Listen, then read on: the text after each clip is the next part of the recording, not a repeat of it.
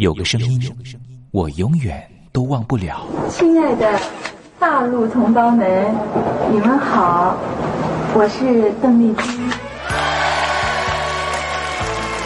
要跟大家说的是，我很高兴的能够站在。他的声音轻耳悦心，袅袅余音，让我四处追寻。哎呀，咱挺壮的。你收音机转个角度吧。哎哎，有了有了。我家里的碟哈，就邓丽君的碟，都是原来告别演演唱会的碟。她的声音在时代里定了锚，无论时间如何推移，跟着她，我找到了自己。所以，我爱邓丽君。是你是你梦见的就是你。东山林制作主持，谢谢，谢谢，非常的感动，谢谢大家。梦见的就是你。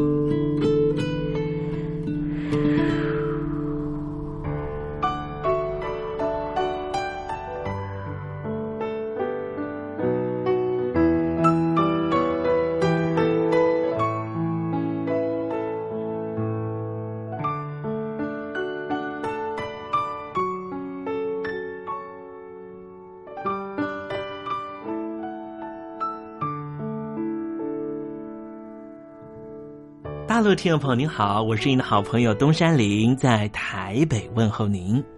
您现在所收听的节目就是《我爱邓丽君》，我们的节目是每天的凌晨一点钟和晚上的七点三十分，准时在光华之声的频道为您服务。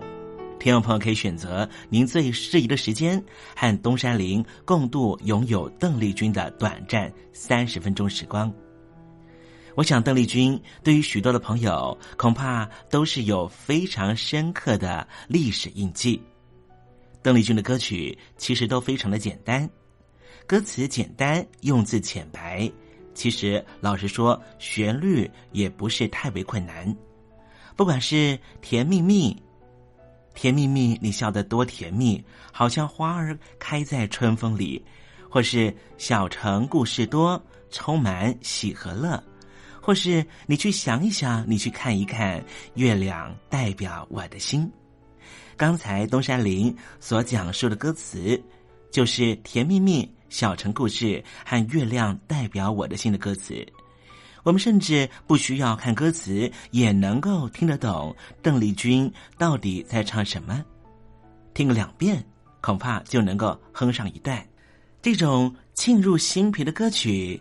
尤其再加上邓丽君温柔婉约的声音特质，高音不会让你感觉到压迫感，完全抚慰了所有疲惫、伤感、寂寞、彷徨的万般思绪。虽然说邓丽君离开人世了，但是她唱出了经典歌曲，仍旧在人世间传唱，绕梁不绝，何止三日。邓丽君其实一直活在大家的心里，从来没有离去过。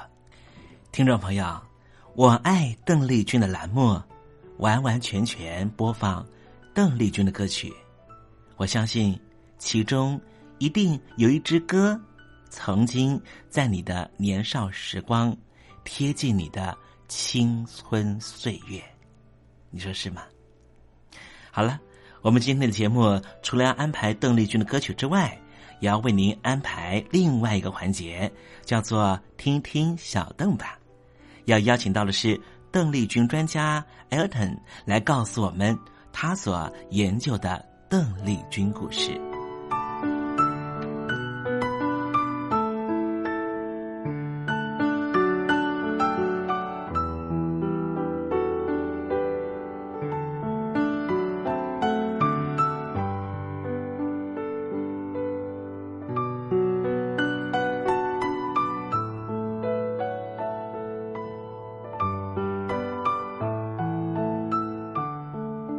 节目的一开始，先送上一首邓丽君隽永的歌曲，听众朋友，你听听这首歌曲是不是轻悄悄的敲打你的心房呢？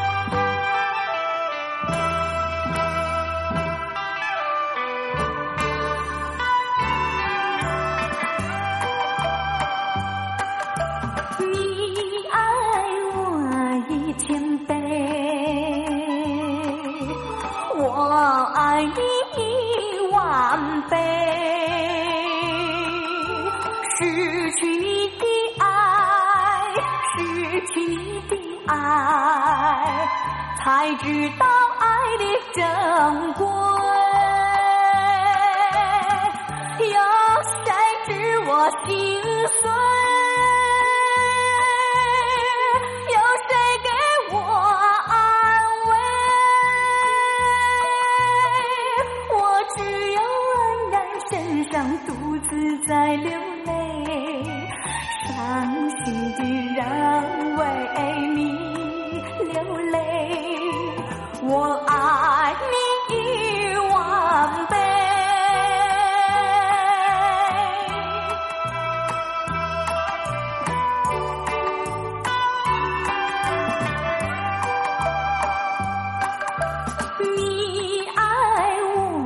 一千倍，我爱你一万倍。失去你的爱，失去你的爱，才知道爱的珍贵。有谁知我心碎？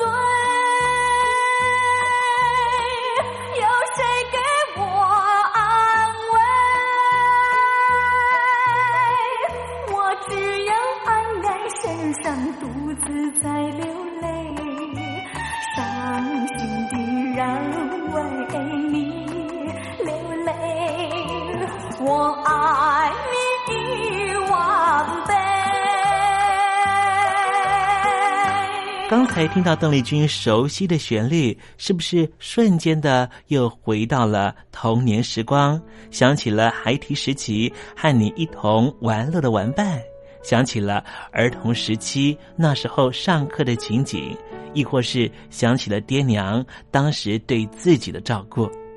无论如何，如果你心中有暖暖的暖意，想要跟东山林分享的话，也欢迎你写信到台北邮政一七零零号信箱，台北邮政幺七零零号信箱，和东山林交流交流了。我们稍微休息一下，待会儿要为您进行的环节就是听听小邓吧。邀请到的是台湾的邓丽君专家 Elton 来告诉我们邓丽君隽永歌曲的歌曲背后故事。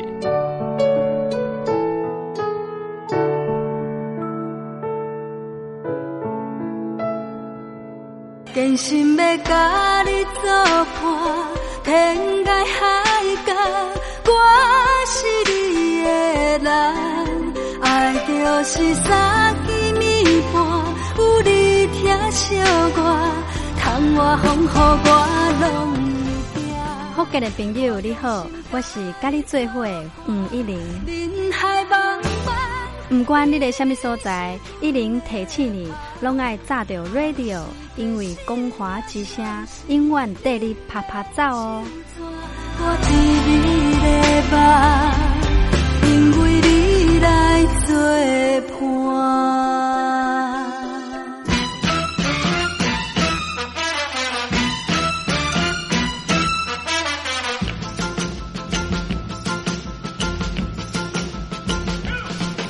觉得生活无聊吗？觉得日子无趣吗？给您专业的两岸政治国际新闻，给您精彩的生活娱乐医疗休闲，您要的生活即时信息都在光华之声。贴近光华之声，丰富您美丽幸福的人生。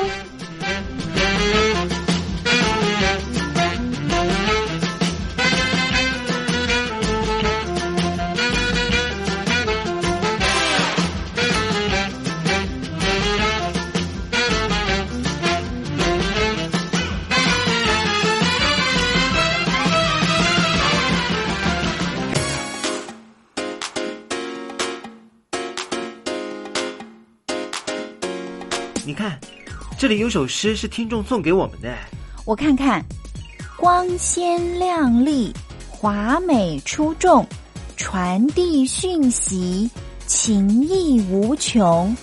哎，这四个句子的第一个字连在一起就是光华传情。哎，没错，这就是我们光华之声的写照啊！不管是我们的节目还是我们的网站，随时都有让人耳目一新的感觉。收听我们光华之声的节目，能够让你掌握世界的脉动，走在人群之中，能够有自信的啪啪揍啦！啊，这是一定要的啦！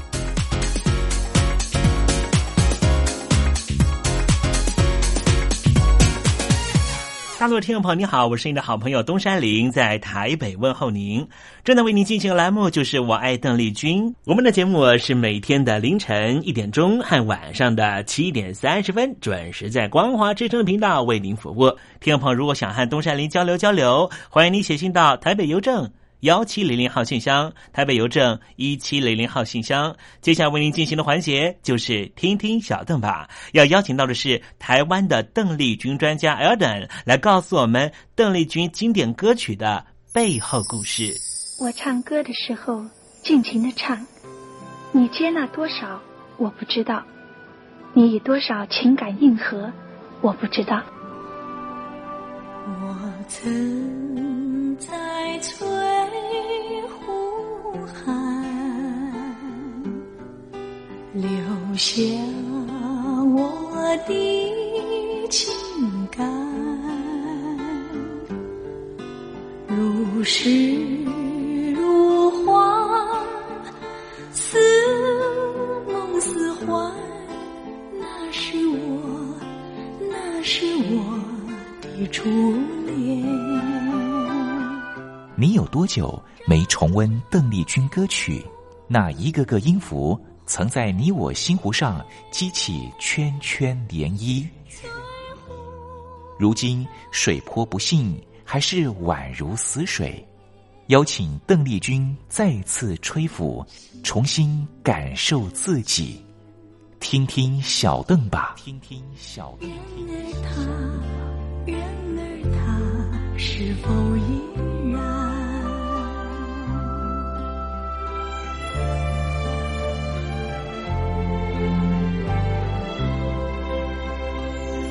各位听众朋友，大家好，我是五四三音乐站前任邓丽君版版主，我叫艾尔顿。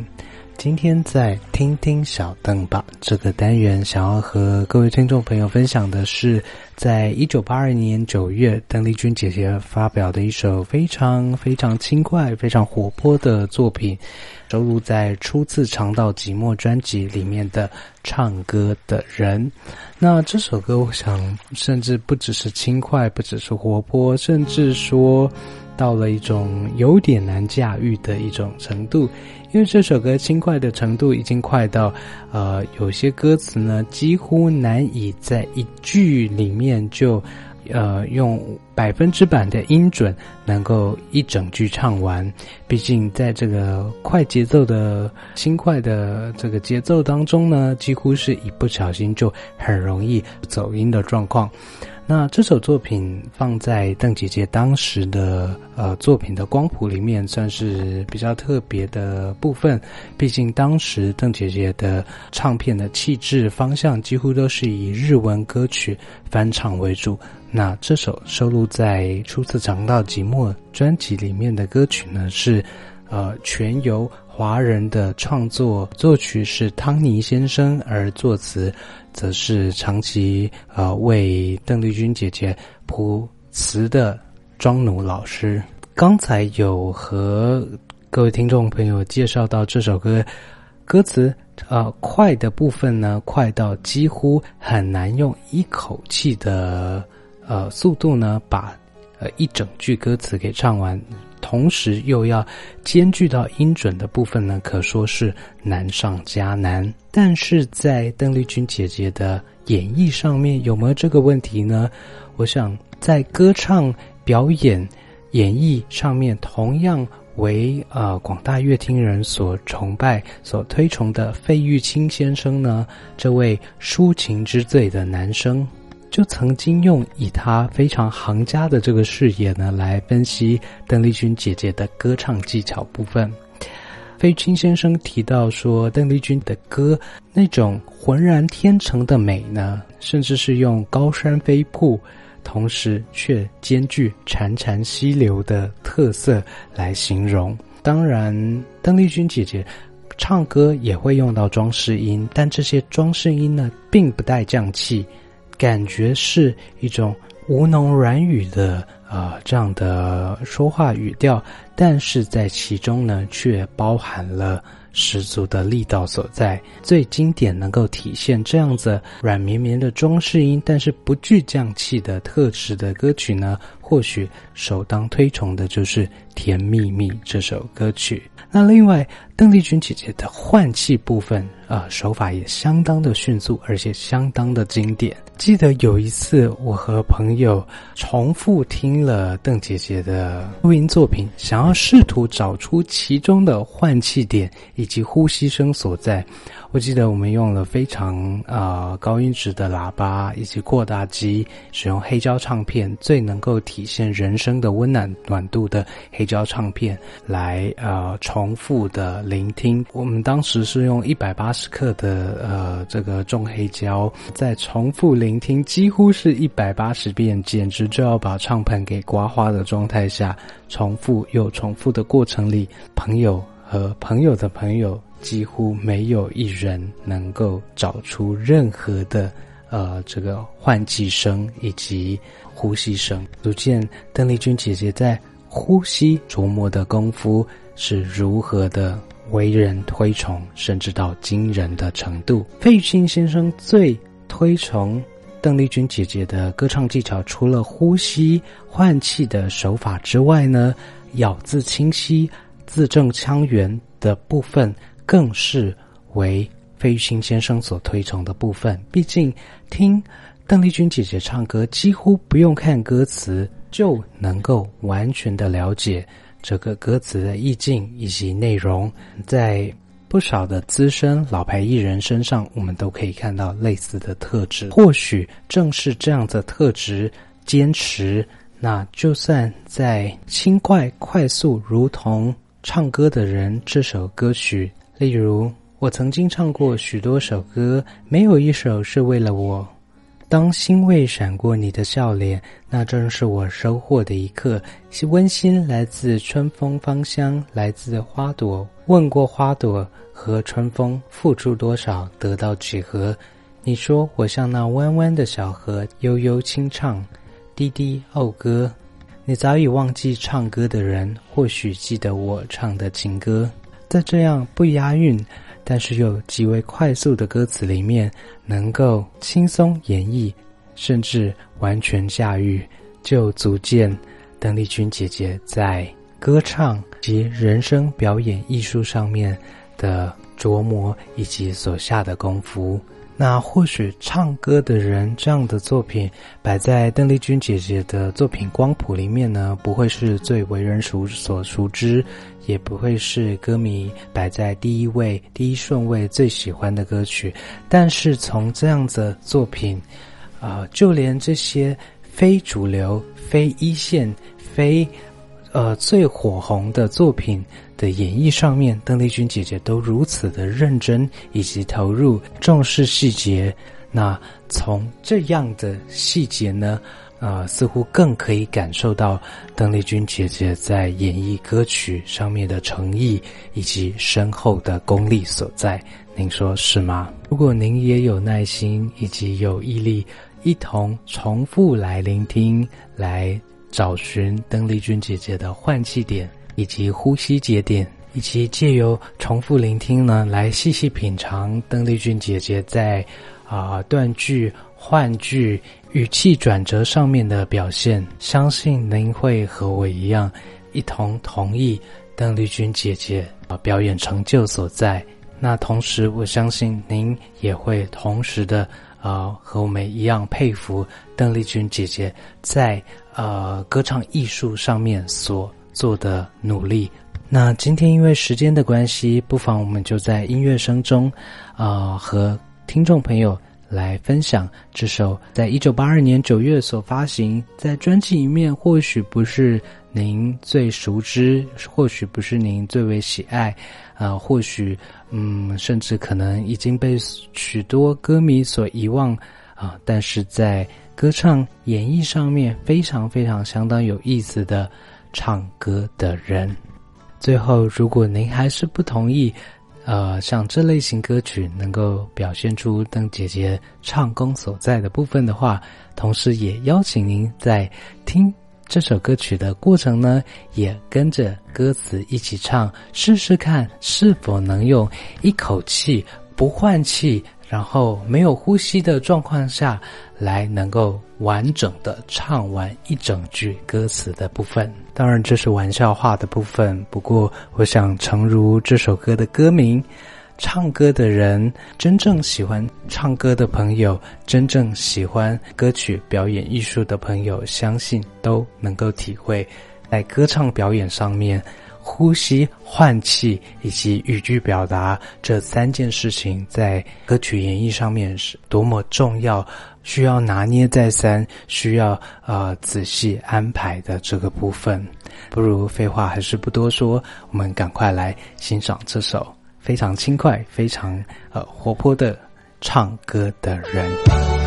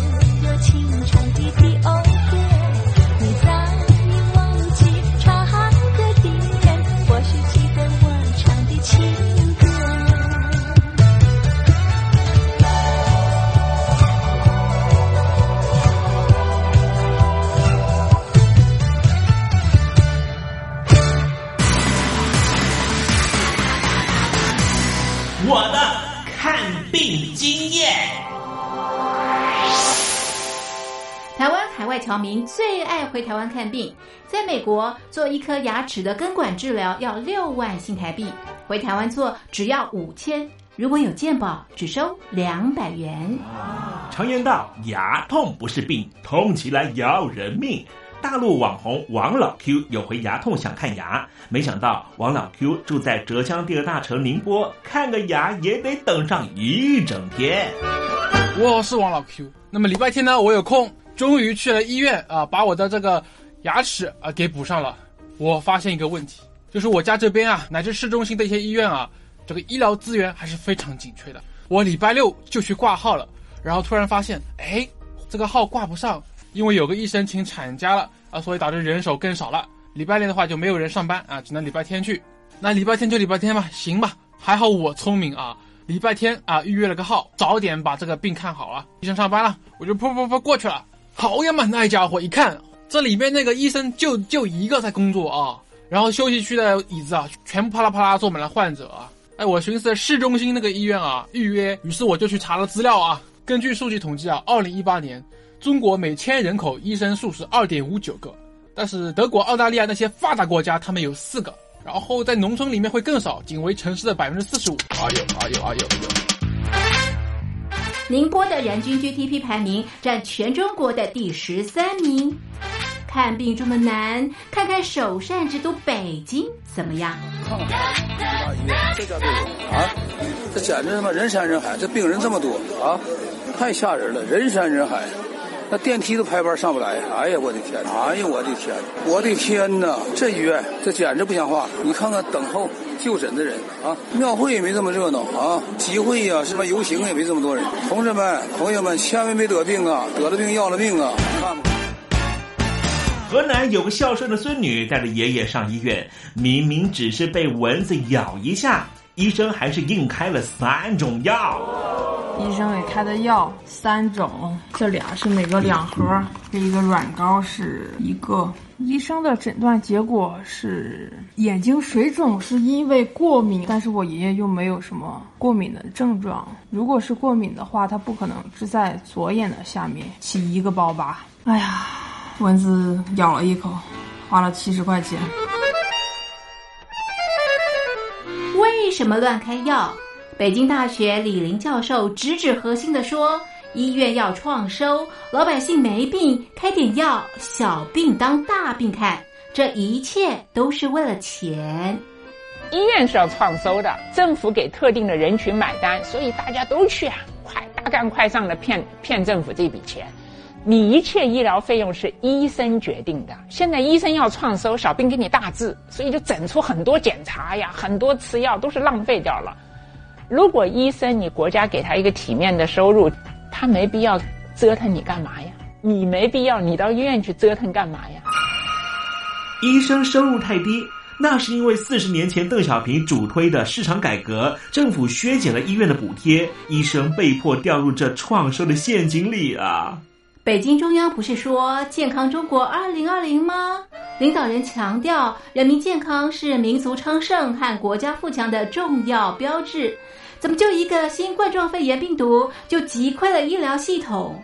自由记者陈秋实从武汉带来的第一手报道。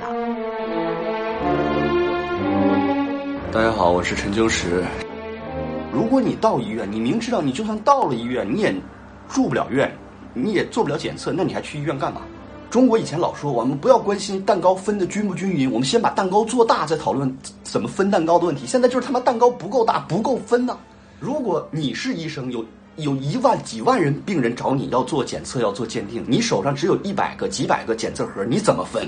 所以就这东西不够用，很多病人就在家里面，就是跑了五五六家医院，没法。有检测盒你就排吧，你排到这个检测盒你才能确诊，你确诊了才能进医院。甚至我去的每一家医院都说床位不够，都说没有床位。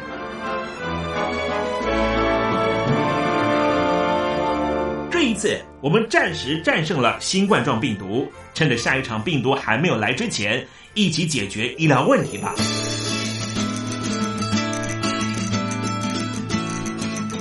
告诉我你的看病经验。你信不信任医生的建议呢？买药和看病，你会先选哪一项？为什么有人不敢打疫苗？你相信家庭医生吗？来说说你理想的医病关系吧。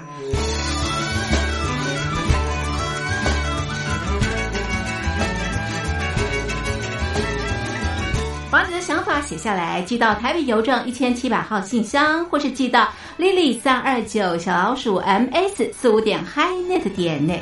我们会抽出十份可以让你穿越屏障、吸取新知的知识接收器，让你充分感受到学海无涯、万分自由的喜悦。